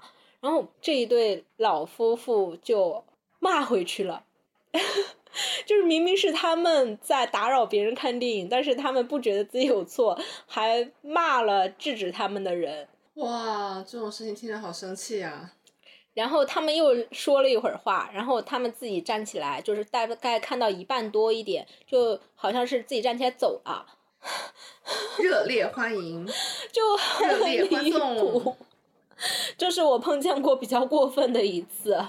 还有一次是晚上在天山旁边有一对一起来的年轻女生，他们就开场之后也一直在讲话。而且比较兴高采烈的在讲话。我就跟他们说，就是你们不要再讲话，电影已经开场了。呃，然后他们就没有再讲话了。我我觉得这种是可接受的。我觉得很多这次碰见的，可能拿到街道票的叔叔阿姨，他们来看电影，可能真的是他们第一次来上影节看电影。他们虽然一开始会叽里呱啦叽里呱啦说一句话，但是我碰到的情况下，基本上有人提醒过他们说，可以不要讲话了吗？就喝止了之后，他们都会全程保持安静。那这还还挺好的了。然后讲话确实挺打扰别人的，还有就是手机很亮的，嗯，这这的他的手机已经成为了全场除那个荧幕外最亮的光源，对，而且就在你的前方，你没有办法忽视那个光源，它很亮，它在刺痛你的眼睛。真的真的，就在电影院里面，前排的观众如果拿出一个手机屏幕，后面的人看得清清楚楚的。是的，它就像一个放射源一样，就刺了刺瞎所有人的眼。对啊，我就很纳闷，我我就很想说。你看手机你就看吧，你把亮度调暗一点不行吗？你把亮度调暗一点，你用包包或者是用衣服遮挡一下不行吗？对，我每次都是会藏在衣服里面，或者是拿我的帽子遮着，然后去看那个手机屏幕。对，咱也不是什么百分之百的什么道德警察，说你一眼手机都不准看，也也也没有这么严格啦。但是你好歹就是最小范围的，你不担心，就是拿出手机的屏幕人，你不担心自己手机上屏幕的。东西被后面所有的人都看到吗？哎，真的很清楚，因为影院里的环境是很黑的。就是比如说坐我左前方的人，他拿手机，他还讲微信，我是能看到他微信上的字的。对，就是前后左所有的人都能看得到你屏幕手机上的东西。对，而且他不仅不调亮暗度，他还把手机举得很高，就给大家看一举到他的眼前。我在手机，我在跟谁聊天，我发送了什么内容，他发送什么内容，来给大家看一下我的私生活。就让我很纳闷儿，你知道吗？还我还 碰见有人在大光明里面站起来打电话的，站起来打。对他开始是坐在座位上打电话，然后估计觉得不太好意思，所以他就站了起来，但他没有出去，他站在了旁边。哦哦哦！那我都站起来了，他为什么不干脆出去打呢？我不知道。咱们也不是说不理解。有人工作忙吧，也是能理解的。但是如果你工作真的忙，就是还是出去处理比较好。因为在影院的那个情况下，你真的要处理工作，你也挺麻烦的，也不能很好的全神贯注的处理工作，对吧？我不知道，反正就是今年遇到的离谱的奇葩的事情比往年都要多。对。还有那种对骂的，就是不遵守观影礼的，就是平射的人跟阻止平射的人对骂了起来。对，我至少有遇到过三场，骂的非常的严重，在前面都要吵起来了。因为我记得最严重的一场是有一个女的，呃，在快要结束的时候，她拿着那个手机屏幕在录像，录在录像，不知道她在录像、拍照还是什么的。然后就有一个男生就跟她说不要录屏，然后呢，她就收了回去。然后过了不超过一分钟吧，感觉他又拿出来，然后那个男生又说他不要录屏，然后那个女生就不再听他的话了，就继续录屏，没有管那个男生。后来这个电影就结束了，然后灯亮起来，大家可以走了嘛。然后那个男的就开始破口大骂，就是说你没素质、没道德，你录屏你违法。然后那个女的就被骂了一会儿，然后手上也没有停下来，继续在录，然后就说你有毛病啊，你有病啊，就这种。哦，我觉得挺奇怪的，就是明明打扰很严重的打扰到别人看电影了。这种行为，但是他不觉得自己冒犯任何人，他觉得自己的行为很正确。我我属实不太能理解，我觉得都不必上升到法律层面，就是说这公共场合所有人都很安静的情况下，就是相当于第一排的人突然站起来了。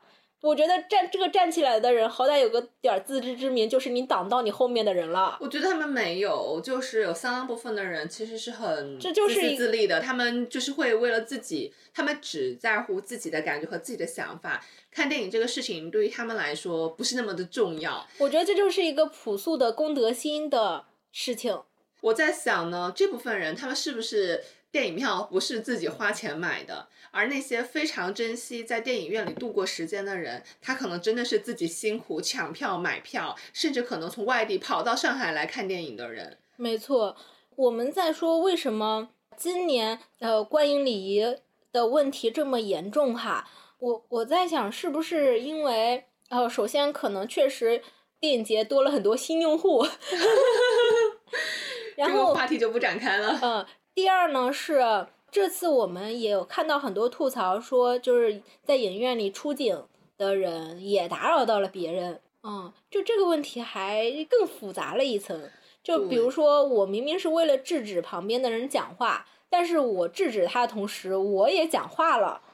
嗯，其实我觉得，嗯，就像很多帖子，包括我们内部讨论的时候也有提到，它其实是把有一个官方的责任给隐藏起来了，就是电影院的工作人员，其实很多不文明的观影行为，它应该是由一线的这个执行人员，尤其就是电影院的工作人员去承担的。但是呢，今年不知道为什么，很多的电影院应该做的事情没有做。电影院的工作人员应该执行的一些呃工作提醒什么的没有做到位，以至于就出现了这样的子情况。但是呢，在整个争吵的过程当中，包括你看我们俩刚刚在说话的过程当中，都没有提到工作人员，都没有提到影院到底做了什么，对，都没有提到影院到底做了什么。这整个影院它整个就隐身了，他逃避了，躲开了自己的责任，而且呢，他也没有任何的损失。是的。然后，呃，可能是存在一些就是观影礼仪出警这种情况，嗯，是有些 over 了，可能会有的。比如说，我制止别人讲话的时候，可能小声一点，就让我制止的那个人听到就可以了，就我的声音可以只让他听到，然后降低我对别人的影响。嗯嗯。哦，那可能有的人就制止别人的时候声音还特别大，这可能也不太好，我猜测哈。或者是呢，出警有些。过就是比如说别人明明没太打扰到别人，就可能只是看了一眼手机时间就要被说，这可能也是有些 over 的事情。那也有也有可能别人看电影笑了，然后他觉得不应该在这笑。笑还好吧？真的有人吐槽哎，说就是他那一场碰到有人笑了，然后另一个人觉得这儿不应该笑。我觉得这个是太，我觉得这个太霸道了吧，这也是太霸道了。我在想，可能是不是有相当一部分的呃观众，或者是其实我们过去的一段时间生活真的非常的紧张。就处在一种高度的紧绷的状态里面，可能在这样的一个上影节看电影的环境当中是少有的放松的一个姿态。他希望能够得到一个非常舒适的，甚至可以说是完美的观影体验。我是觉得，我们作为会去电影节抢票看电影的这样一批观众，嗯，我们就是解释一下为什么电影节观影的观影里会吐槽的特别多，冲突会特别多。嗯，这也是因为我们是对。呃，至少是有一批观众吧，就是大家会对在电影节这样的场域内看电影的预期会非常的高。对，就是假如说我现在要去看一个贺岁档的电影，嗯，我不会预期全场很安静的。对啊，我就是可能就会提前。就想象到了，我在电影院可能会碰见跑来跑去的小孩子，爆米花、饮料、奶茶，哈哈哈，哭哭一直在讨论的情侣，对之类的，我就已经有这样的预期了。咱就是说，哎，吵闹一点吧，也能接受，就这样了，怎么办呢？我还能教育陈影院的人吗？不可能，对吧？呃，就是我们对可能平常院线电影的预期底线是会放得非常低的，但是电影节又不一样，我们会默认，呃，来看电影节的观众都是一些影迷。或者说是呃同温层之类的这样的一些嗯，大家都很享受安静看电影的一群人，所以会预期我在电影节看电影应该氛围和环境都是最好的。是的。但实际上你不可避免的就是会碰到一些就是接到赠票的呀，或者是不知道为什么来看的呀，就是。还有很多，我看到有很多吐槽文档里有很多人说碰到了全程从头到尾玩手机的人，我就很纳闷，你全程玩手机，你坐在这儿玩干啥呢？回家玩不香吗？其实上影节确实有一些片子，因为你之前不知道，所以你可能会有点无聊。但是往年就是这种无聊的片子，就比如说之前我在其他节目里面聊到过，比如说《时间之桥》这种，大家一起 睡觉，嗯，大家一起睡觉，你睡觉是不会影响其他人的。对。呃，我看到也有人吐槽说，哎，我隔壁的人睡着了之类的。但我觉得你睡觉不打扰别人，对吧？对，其实你在电影院里面睡觉是 OK 的，因为很多片子它可能就是 挺无聊的。对，但是你玩手机是真的会影响到其他人。对，所以就是你在电影院睡着了，呃，我是很能理解的，因为我自己也会睡着哈。但是。在电影院里全程玩手机，我真的不知道是图啥呢。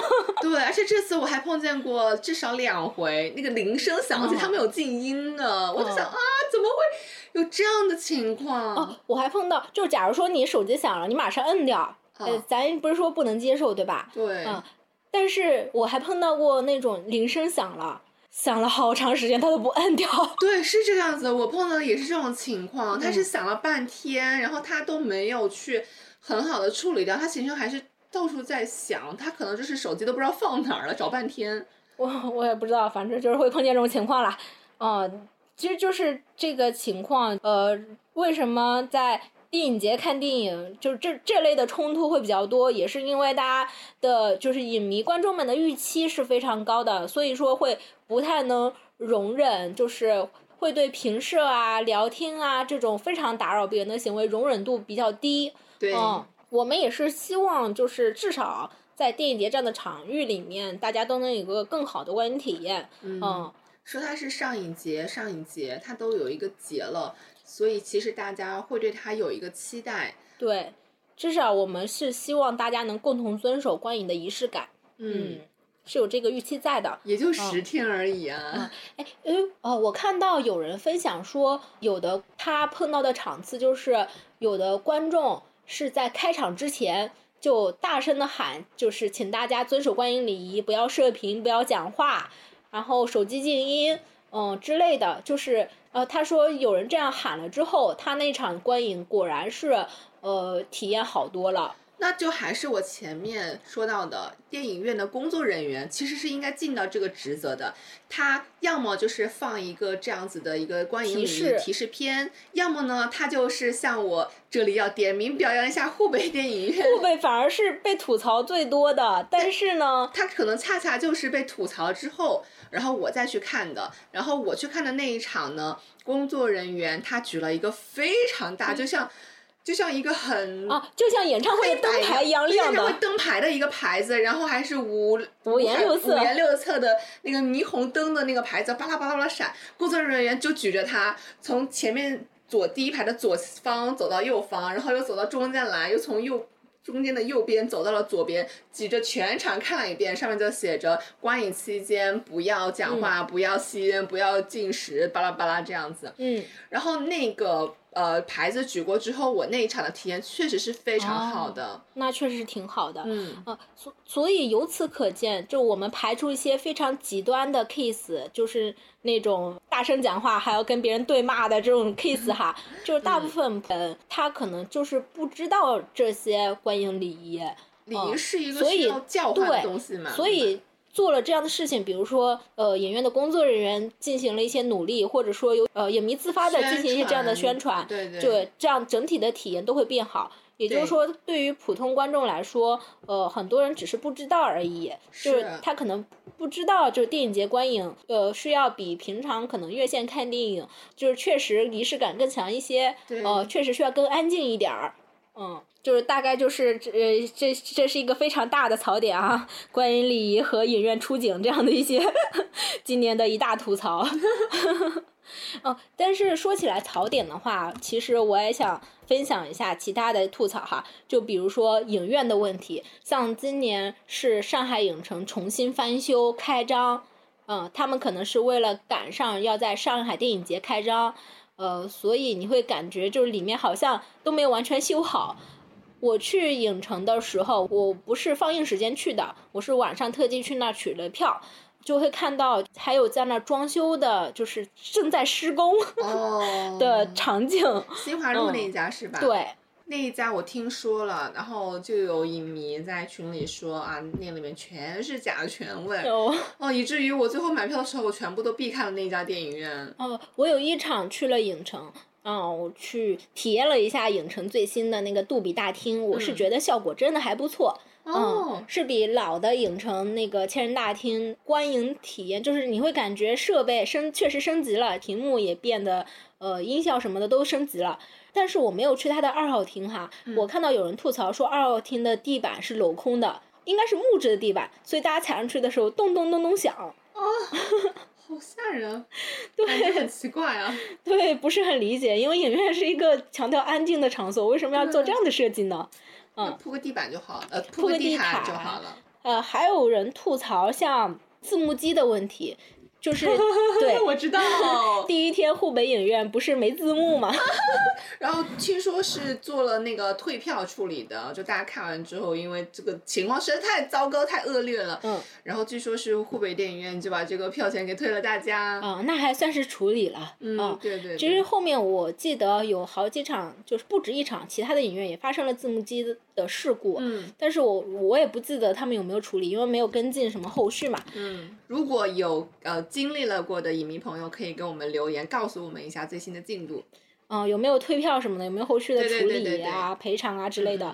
嗯，那这次我是我也是这次才知道，就是可能其他没有来、没有参与过电影节电影的呃观众不太清楚的事情，就是电影节的放映是有一个东西叫做字幕机。嗯，像我们平常看的院线电影，就比如说我们看外国片、看好莱坞电影，它的字幕都是在。画面里面的，对啊，在画面的下方，对吧？呃，电影节的电影呢，由于很多是老片，嗯，胶片是。它是没有办法在原片上再进行字幕的加工处理的，所以就出现了有一种东西叫做字幕机，它是放在荧幕的下方，是一个 LED，应该是 LED 的一个屏，它是可以显示字的那种 LED，然后它一个长条的一个形状，对，专门用来放字幕的，这个一般也就每年上影节的时候用一用哈，平常用不太到。然后呢，我也是今年才知道这个字幕机字幕是手打的，我听说了。好像是还有人在旁边按，是不是？对，有人在旁边，就是抱着电脑，工作人员在那里打字幕，也是挺辛苦的。哦，真的是，就是主打一个人工。是的，所以我去，呃，我这次去一海，呃，看那个《银河铁道之父》的时候，因为是坐在二楼比较高嘛，就看到呃一海下面就是屏幕的正下方有个电脑在那里亮着。这就是工作人员在操作字幕，太好笑了，是是挺辛苦的哈，嗯，然后啊还有一个点也算不上槽点了，但是是一个呃小 tips，就是关于电影院的二楼座位，像上海的几家大厅，呃美琪的美琪的剧院厅、大光明的一号厅、影城的千人大厅，还有天山的剧院厅，都是有二楼的。哦，还有一海的剧院厅，最大众的就是这几家嘛，都是有。然后二楼的座位呢，它最前面是有个铁栏杆的。啊，这个是我当年看《大闹天宫》还有 EVA 的时候坐的，就是二，就是大光明二楼的第一排。对，然后呢，你坐在二楼的第一排就会有一个问题，就是所以 铁栏杆的视线呢会高于你的视线。对，就是怎么说呢？如果你就是正常的坐姿，你坐在那个位置上，你会发现那个铁栏杆刚好挡着了屏幕下面的一部分的位置。所以唯一的解决办法呢，就是你要么就整个人在立起。来做，你要么整个人就像像学校里趴在走廊栏杆上那样趴在上面去，就全程就是这个姿势。我觉得偶尔锻炼一下腰也可以。所以就有很多买了这种二楼第一排的观众吐槽，说自己是铁窗 铁窗泪，太好笑了。就是属实是比较倒霉哈，反正就是一个观影选座位的小 tips 吧。嗯。然后我个人觉得哈，因为我。一海是坐了二楼的，应该是二楼的第三排还是第四排哈？我觉得一海的二楼有一个问题，就是它太高了，然后它的座位又很陡，然后我不建议恐高的人坐在那儿，是然自己要掉下去。对，还真出现了一个小事故，就是不是我在的那场，是其他场，我看到有人吐槽说他。坐在一楼，但是他顶上就是二楼的那个位置，就是二楼有人不小心把手机砸下去了，正好砸到他了。天哪，那对那个高度会受伤的吧？然后他说他回家之后看自己应该是砸到肩膀还是胳膊了，就已经淤青了，想想就很痛啊，很痛的。所以谨慎选择，不要选正对二楼的座位，也不要选二楼的第一排。是的，唉。但是今年我觉得也有一些值得夸夸的地方啦。我觉得今年哈，艺海和美琪一起出的周边物料还挺不错的啊。说到周边这个，我就不困了。哎，今年有好多那个周边，然后包括有一些跟淘票票平台他们合作的一些周边，我还领到了。像什么票根小卡、票夹之类的，还有呃，像电影节官方周边有各种帆布袋、雨伞这种什么文艺青年必备的一些乱七八糟的东西啦。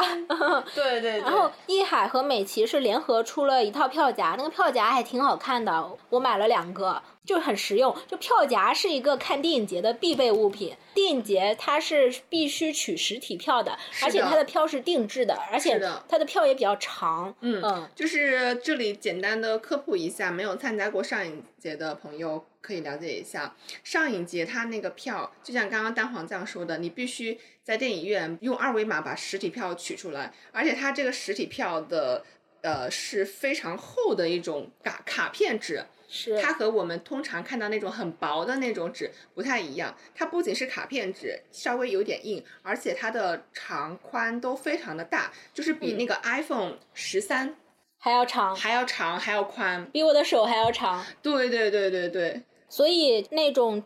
长方形的票夹就刚好能把这个票给放在里面，你赶场的时候就很方便嘛，也也比较方便保存，不容易遗失。对，嗯，而且一般就是会来上一节看片，甚至说愿意买这个票夹的文艺青年们，普遍手上都有很多的这种票，他确实也需要一个美美的东西，把这些票全部都好好的收起来呢。主打一个实用加仪式。但是今年我就没有领到美琪和一个艺海的周边，因为我知道美琪那个呃票根是免费赠送的嘛，也可以购买啦。那这不就是因为没有钱吗？好的，就是我觉得天山还是值得夸一夸的，因为天山。的影院，它空调确实比较打的比较冷哈，然后但是天山会发毯子，它在每一个影厅门口都会备很多毯子，就是你进场就可以免费领一个毯子用。哇，那这不是堪比那个飞机的那个机舱服务？是的，所以天山真的是服务又好，影厅又舒适。好的，非常喜欢。下次我去天山。啊，这它的全称是虹桥艺术中心天山电影院，位置就在上海二号线娄山关路出来。嗯，非常好找，公共交通也非常方便。嗯，哦，说起周边哈，因为今年不是有很多，就是影院也好像美琪、艺海还做了自制的呃票根。我怎么不知道？啊，你不知道吗？我不知道啊。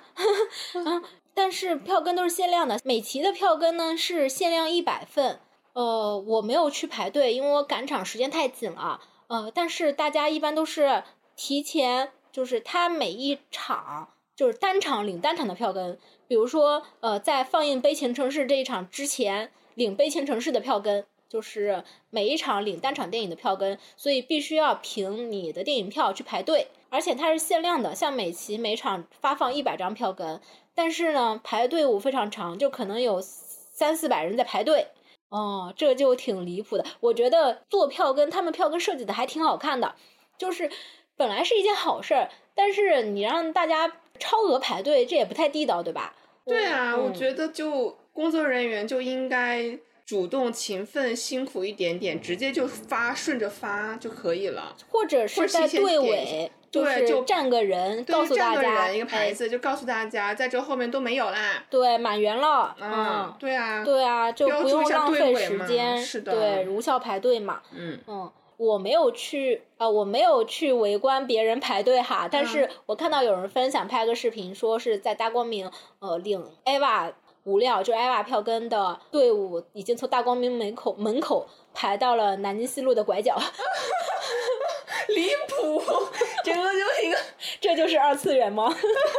这次 AVA 还在圣诞节期间搞了一个非常特殊的联名，就是献血。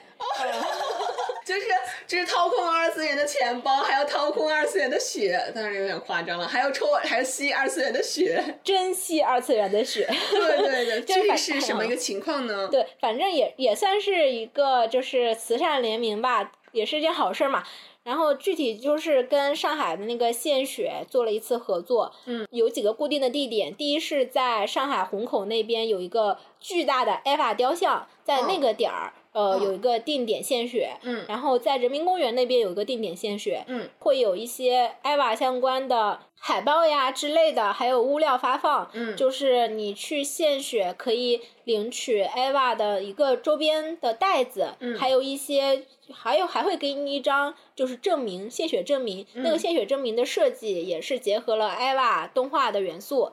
就是整个都做的还挺有仪式感的，就是阿宅想让你献出自己的血液。就，阿宅不仅就是做了一些好事，献了血，还领到了限量周边。哇，真的真的，嗯，也算是做了点好事吧。是是。呃，如果不是因为我老是贫血或者是身体状况，我真的也很想去献血。对，因为国内这类的 IP 联动还比较少见嘛。嗯。但是 AVA 就真的是万物皆可联名。然后，呃，像像日本这种 IP 联动的 case 还挺多的，嗯，所以 IP 的对粉丝的动员力就是真的是比较有效的。我觉得可能也就北京、上海、是是广深这种 EVA 它的知名度比较高高的地方才能做这种联动了。是的，嗯，也挺成功的吧？嗯嗯，哎，最后我们可以聊一聊电影节文化吧。当然，这个电影节呢，仅限于咱们国内的北京、上海电影节，嗯，因为我们都参加过，比较熟嘛。嗯，呃，其实说到电影节的文化，它并不是说有什么官方的一些定义、定义，或者是说官方举办的活动。其实官方它做的就是售卖电影票，然后大家去看电影。与此同时呢，可能像今年它在热闹一些上影节，它邀请了一些。呃，导演呐，然后主演啊，主创啊，来到一些首映场。其实每年都有。嗯，像往年是之愈合来过，呃，什么小田切让来过吗？我不记得了。反正，呃，因为每年上影节的日本新片都会比较多，嗯，哦，所以每年都会有日本导演演员过来。像今年三宅唱不是也来了吗？对对对。然后今年我还看到了易烊千玺、宋佳他们的出席的一些照片，然后我还看见了胡歌。诸如此类的，但是我没有去罗列过，我只是知道今年可能它比我印象上比往年更多一些，更热闹一些。嗯，因为毕竟去年没办。嗨。哦，我在说什么呢？那呃，其实我觉得电影节文化它。并不是一个特别实体的东西吧，它是也是一种氛围，主打一个氛围感。对它其实就是影迷之间，因为影迷的狂欢，影迷的狂欢，然后是一些自发性的一些活动，以及因为这种大量同质化的人群的聚集。就比如说我刚才列举的，像 Ava 散场后会有人就是带着自己自制的章来给大家盖章这种行为，对对对，就所有人都很快乐。对，独乐乐不如众乐乐，就是想把。自己的快乐分享给其他人，然后由这样的一个出于这样的一个目的而做的一些呃活动啊，或者是一些小动作什么的。再比如说像我们刚才列举的那种共享文档表格，对对对，都是一些影迷自发建的嘛，流传在各个电影节的群里面。嗯，大家不仅有什么上影节佳片烂片吐槽表，呃，佳片烂片表，还有上影节吐槽表。对，它 特它特别像那种公司内部的那种论坛，对那种 论坛，然后。也不是官方建的，就是突然可能有一个影迷他想要建一个，然后他就建了，他建了之后他就发到一些影迷群里面，然后大家就会对自发的在上面添砖加瓦，对对对，分享自己的就是体验观点，嗯呃，还比如有很实用的，像电影节之前就有人分享了什么电影节交通攻略，还有美食攻略、美食攻略、酒店攻略都非常的有用，因为像有一些朋友他是从外地来上海。参加电影节的，那么然后他如果说有了这样的一些小程序。或者有一些这样的文档，的文档非常的实用。到底哪有哪些电影场次是由明星主创见面的？对对对对。然后有哪些电影院体验比较好？然后选什么位置比较好？然后有哪些电影院还还有还有一个表格是电影院空调指南。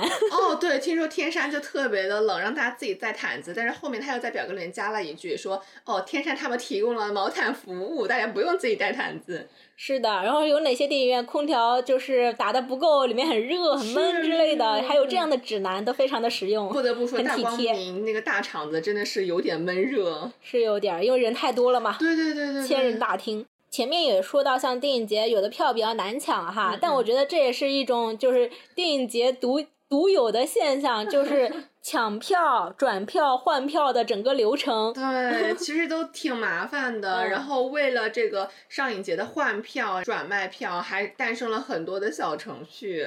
对，简单来说，抢票已经解释过了嘛。对。那转票、换票，可能就是我买到一张呃末代皇帝。对。呃，但是我因为各种各样的原因，我这场看不了或者不想看了。然后我想转一张，我想换一张其他场的末代皇帝，嗯，然后我就可以在各个群里面问有没有人有这一场，我跟你换，对对对，或者是我干脆就不想看末代皇帝了，我想看卫星城市，有没有人跟我换之类的。但是换票呢，它遵循两种原则，一种。呃，就是你要补票价或者是这种，然后另外一种呢，如果是那种硬通货，比如说今年《悲情城市》，嗯，他可能只想换特定的电影，对，就是你要换的这个电影票，一定是它的珍惜程度是要相对等的，对，所以有人也会用。A 电影加 B 电影，然后换一张热门的 C 电影。是的，是的，是的，哇，果然是硬通货 已经要配货了。对对对对对。嗯，然后再有就是转票嘛，转票就比较简单了。我可能买了这场《末代皇帝》，我看不了，就直接转手出去。嗯嗯。那我们比较谴责的就是这种热门电影溢价的行为。嗯。比如说你一场 EV，你换一场《悲情城市》，我可以。我觉得是等值的，但是如果你一场 EVA 你加价三千，然后你卖出去，我觉得这是要值得谴责的。哎，我就碰到了，我一开始不是在求 EVA 嘛，我找了五个朋友帮我抢 EVA，没抢到，然后呢，我就自己赶紧在各个群里面蹲，然后就有个人说他要出 EVA，他说他买多了，我就赶紧加了他。我说你买你买的你手上的 EVA 是哪一场几点的？呃，是不是原价出？然后他跟我说：“啊，我这个是我朋友好不容易帮我抢到了，不能原价出呢。”我说：“那你多少钱呢？”我当时因为心情太急迫了，我我已经在想他加点价我也能接受了。嗯。但是他给我转发了个闲鱼链接，说六百块钱，我当时就啊。哦，这要是多买几张票，你人家一个月工资都白拿了。真的是，我我觉得这已经不是溢价了，我也不知道他是不是黄牛，但这他这个事儿确实挺黄牛的。我看到有一个三千的 EVA 的闲鱼截图，这真的有人买吗？我不知道呀，还只是在玩梗啊？谁知道呢？离很离谱哈。还有就是哦，真的今年黄牛特别多。哇，今年是。黄牛盛世，就不知道怎么回事，黄牛特别多啊！有一次我在大光明看完某一场出来，门口站了个黄牛，手里一沓票，他就挥舞他手里沓一沓票，就是在对当扇子在扇，然后就左瞅右瞅看有没有人来找他买票，然后我就比较好奇他手上到底有什么票，什么价格嘛，我就上去问了一下，我我就看了一下他手上基本上都是大光明当天的场次的票，然后他手上有末代皇帝，我就指着末代皇帝的票，我问这个多少钱。他说四百块啊，还有一场是某个男人，我说我我就说这个多少钱？因为某个男人虽然是新的日本电影，但也并不是大爆款。对我买到这个某个男人是九十块钱原价。对我也是抢正常抢到了，然后我就问他多少钱嘛，他说呃这个也要贵一点吧，这场可能会有有主创来，我就纳闷我因为我某个男人是欺负木聪主演的嘛，但我没听说欺负木聪来上海了，我就我就说。啊？难道欺负木聪来了吗？然后那个，我估计那个黄牛他也不知道欺负木聪是谁啦，他就点头，胡乱点了一点头，啊，可能是吧。他眼珠子转了转，说：“嗯，点头就对了。”反正反正就是黄牛特别多，我还听说一个新闻，我也不知道是不是真的，说是呃有个黄牛在大光明门口手里一沓悲情城市的票，还跟周围的人炫耀说：“我我这有一堆悲情城市的票。”没一会儿就可能是周边有人立刻报警了，还是怎么着，然后被警察当场带走了。很好，干得漂亮，干得漂亮！你有两张悲情城市就算了，你还有一沓。然后据说当天大光明就。多了一些悲情城市的现场票，可以在大光明线下的售票处购买到，就很无语。就是一些今年嗯上一届的黄牛离谱行为，生气。对，但是我觉得还是比较快乐的。就是我们刚才说，虽然转转票啊、换票真是挺麻烦的，嗯，但是也算是一种上一节的嗯一些固定动作吧。对，我觉得就是换票，然后买新的票这些行为，可能偶尔偶尔也会给你带来一些新的惊喜。比如说，我微信朋友圈至今仍然躺着一些前几届我买电影票，或者是说想要买我电影票的陌生网友。对，因为我们其实呃，你你会感觉到影迷之间他会有这种一一样一种嗅觉，你能感知到他跟你是一样的人，嗯对吧？就是大家可能都是同温层。那么你加了呃，其实你换票的方式有的时候非常的简单，嗯，就是加了微信。然后说了这个票的信息，然后报了一下价格，然后如果同意的话，有的时候我们会走闲鱼，但是闲鱼它现在不是 审核突然严格了嘛，然后没有办法，那么现在就是直接微信他把二维码发给我，然后把钱给他，或者反过来。然后呢？如果说看了彼此朋友圈，发现哎，这个人好像跟我是一样的人，他们就会一直躺在我的朋友圈里面，嗯，然后我也可以一直看见他们的朋友圈，互相点个赞，甚至还会互相点个赞，对，就很有意思。没错，我是觉得电影节有很强的社交属性，嗯，因为每年上海电影节的时候。真的是全国的影迷，嗯，会来上海，尤其是呃北京的一些朋友会过来嘛，嗯，就每次都是社交面基，一起喝咖啡、喝喝酒的好时机。对对对，像我这次上影节，我还见了从杭州来的朋友、北京来的朋友，然后还有广州来的，就各个地方来的朋友都有，可有意思了。是的，哎，这次我们也见到了我们以前的嘉宾小花老师，还有秦婉老师。对的，对的。然后呢，这一次我还呃，这次有两位杭州来的新朋友，然后也是见了面，然后他也给我们录了节目，给我们录了节目，然后我们后面应该会放出来。Yes，就还还挺有意思的，因为。一边看电影一边高强度社交，就白天早晨八点钟起床赶场，然后赶场到晚上，然后晚上晚场结束之后，大家一起去吃饭喝酒，又聊天到半夜。对对对，其实还挺开心的。你记不记得我们看晒后假日的那场的时候，看完了之后，然后我在群里发一个要不要吃饭，因为那场你不是也在吗？季之也在嘛。然后就是好呀好呀，然后我们就一群人去吃饭了。对，因为后来季之跟我说，还有谁谁谁也在这一场，思文也在这一场，都在这一场。然后就大家一起 去吃饭了，浩浩荡荡一一群人，然后就好像有一二三四五五六个人吧，对，然后就去了那个南京西路哦南京东路那边的那个苏轼楼那个粤菜茶餐厅，嗯还可以，然后就聊天聊天，然后我因为这一次吃饭聊天，我还跟粽子熟了起来，就不错，对对对，就还挺开心的，是的。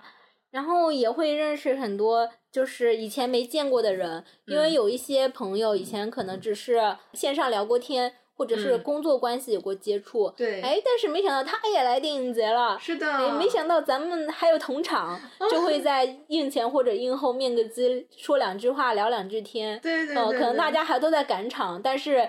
就是会稍微见一面，然后打个招呼这样子。对对对，然后也有，就是有的时候有老朋友，然后他可能从外地来上海专门参加这个上影节。嗯。就像我和一个深圳来的朋友，我们看完了那个《众神的渴望》之后，晚上十一点半了，我跟他还去吃夜宵，然后我们还在那个外滩边上散步，散到凌晨一两点钟，大家再各自打车回去。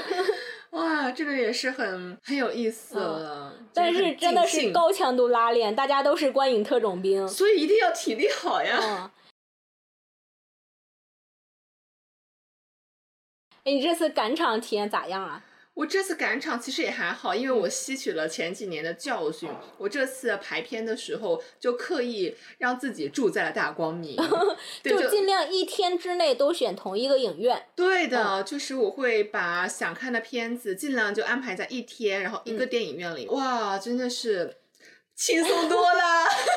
其实你想轻松的电看电影节也是有一些策略的，嗯，就是第一不要选太偏的影院，像什么闵行的影院啊，什么滴水湖的影院呢，都都都都先排除掉。是的。第二呢，就是排除掉离地铁太远的影院，像什么曹阳影城这种。沪北电影院其实也很远。地铁出来还有。两公里才能到的地方都排除掉，对，就赶场就会很累。对，然后剩下就是一些市区的交通非常方便的，像天山、大光明这些影院。然后你锁死这些影院之后呢，你就把自己一天的场次都安排在同一个影院，对，然后就会非常的轻松。是的，然后还有一些电影院，他们彼此隔得非常的近，比如说上影城，然后大光明，然后美琪都在一块儿。对，或者是美琪跟梅龙镇，美梅龙镇到美琪步行三分钟，哎，三分你速度快一点，三分钟都不要，三十米了。对，然后这种你就会比较轻松。那其实我今年有一些也不能说失策吧，因为我想看的电影确实场次聚不到同一家影院一天连贯下来，所以我有大概两三天都是一天赶三个不同的影院，啊，这种就特别的累。呃，我有一次是中午在新天地，然后下午去大光明，晚上去艺海。但是呢，这三个地方其实直线距离都不远，每一场中间只隔了半个小时。我就算了一下，我寻思这这三个地方吧，可能骑自行车都是二十分钟以内的路程，我只要跑得快，我就能赶上。赶上了吗？但是我漏了一件事情，就是这一场结束之后，你可能还要去个洗手间什么的，然后洗手间还要排队。哇，真的每次出来之后，那个洗手间排队排长队。对，所以中间我有一场就是迟到了五分钟，嗯。就是是有一些失策，哎，但是还是不要对自己这种，呃，时间卡的太死，嗯，对对对，还是要留出一些空，就是还是要稍微多留出留出一些灵活的时间，对，以防止出现洗手间排队太长这种情况。而且你骑自行车骑得太快，也容易 出车祸。对，这也不安全，也不安全啦，对，也不安全啦。对，嗯。但是就是在市区这几个影院也确实离得挺近的，如果时间充裕的话，赶场确实可以这么安排。嗯，对。然后我唯一在选电影院上面想要给出一些血的教训，就是看清楚你的电影院 在哪里。真的有人走错电影院啊？这我看到有人在群里发他截图，他走错了，就是天山电影院，它其实不止。一个电影院，它有一个是天山剧院，还有一个是宛平剧院，没错。然后两个位置是截然不同的，有的人就真的是走错了，然后他走到了天山那边去，然后结果他发现自己的票，我操，怎么取票取不出来？原来一看啊，原来是宛平剧院。哦，确实是有，我看到群里是有人临时出票，然后怎么回事？他说我走错电影院了，现在来不及了，临时出票。啊，也是有点儿。是的，是的，是的。但是就是是会容易犯这样的错误，因为你在电影节看电影，你就是高强度看电影，你可能十几场容易搞混，确实容易搞混。就是人的时候就有糊涂了、麻了这种。对，你看完高强度看完两三天之后，就真的会体力不支。嗯，好的。